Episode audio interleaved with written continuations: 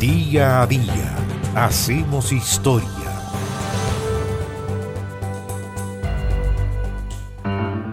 Son personajes de película, pero fueron seres reales.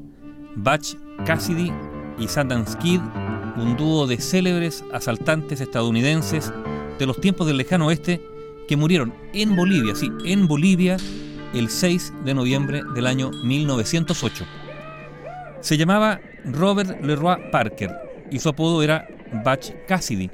Había nacido en Utah en un rancho al sur del Salt Lake City. En la adolescencia trabajó en varios ranchos y también en una carnicería en Wyoming. Y de ahí su nombre de Batch, que es un apócope de Batcher, o sea, de carnicero, al que se le añadió el apellido de su mentor, Mike Cassidy, con el que trabajó en su primer empleo. De ahí el nombre o el apodo Batch Cassidy. En el año 1884 llegó a Telluride, un pueblito de Colorado, aparentemente para buscar trabajo, pero en realidad secretamente para vender unos caballos que había robado. Y poco tiempo después, en 1887, se asoció con Matthew Barner, propietario de un caballo pura sangre que hizo correr en varias carreras para después dividirse las utilidades. Más tarde, Batch Cassidy trabó amistad con los hermanos McCarthy, que le introdujeron ya definitivamente en algo mayor, en los asaltos a trenes y bancos. En noviembre del año 1887 fueron responsables del fallido robo de un tren en Colorado. Fallido este robo porque ni el guardia ni nadie que viajaba en el tren sabían la combinación de la caja fuerte, por lo que solo tuvieron que huir con un botín de 150 dólares. Este trío de Cassidy con los hermanos McCarthy fue también responsable del robo del banco San Miguel Valley en Telluride, en el que obtuvieron ahí ya un botín de 21 mil dólares de la época. Fue en el año 1890 cuando Batch se compró un rancho en el pueblito de Wyoming que se llama Dubois y que está cerca del llamado agujero en la pared, que es una formación geológica de las montañas Big Horn que daba refugio seguro a los forajidos que escapaban de la ley. Desde entonces, el rancho le sirvió a Batch como fachada para sus delitos y ese agujero se convirtió en la guarida de sus compinches. El año 1894, Batch fue detenido por robar caballos y fue encarcelado en una prisión estatal. Solo estuvo allí 18 meses y apenas puesto en libertad, formó entonces una banda que asaltaba trenes, bancos y en realidad asaltaba cualquier cosa que pudiera reportarle beneficios.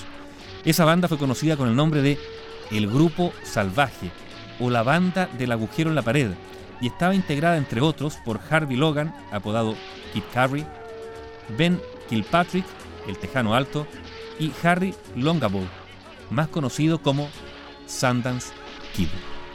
Estos pistoleros ganaron fama no solo por sus asaltos, sino porque eran muy violentos y además mataban sin piedad a cualquiera que se opusiera a sus atracos. En el año 1896 robaron un banco en Idaho. Luego asaltaron a un grupo de hombres que llevaba el dinero para pagar los sueldos de los trabajadores de una empresa minera.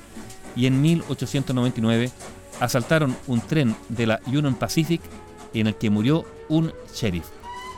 No solo eso, después asaltaron un tren en Nuevo México y allí murió otro sheriff y su ayudante.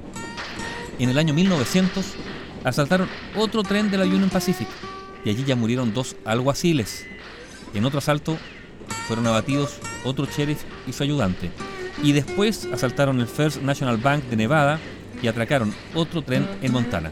Al año siguiente, en 1901, Kit Carey mató a dos policías. Y esto ya los puso en la mira, evidentemente, de la ley.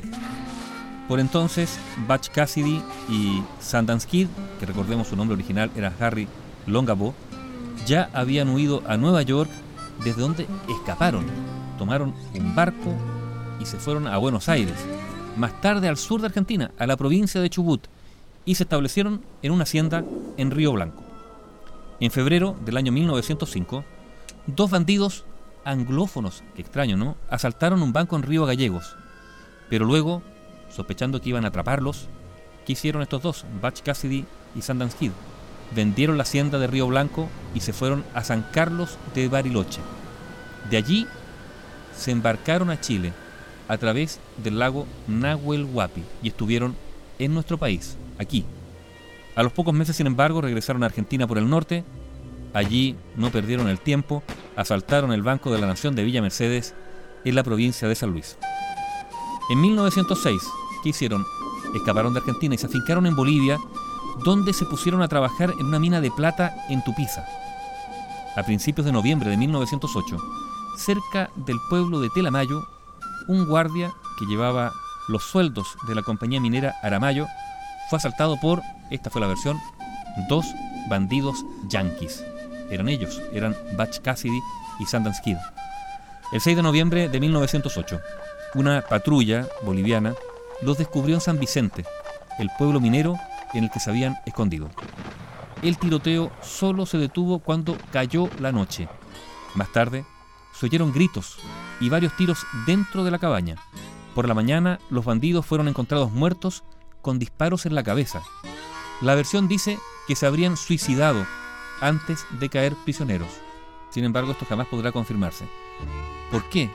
Porque de hecho amigos y familiares norteamericanos afirmaron que en realidad los bandidos regresaron a Estados Unidos y allí vivieron en el anonimato muchos años más. Pero eso ya es parte de la leyenda. La versión oficial indica que Batch Cassidy y Sundance Kid, este célebre dúo de bandidos estadounidenses, murió en Bolivia el 6 de noviembre de 1908. Bio Bio, la radio con memoria.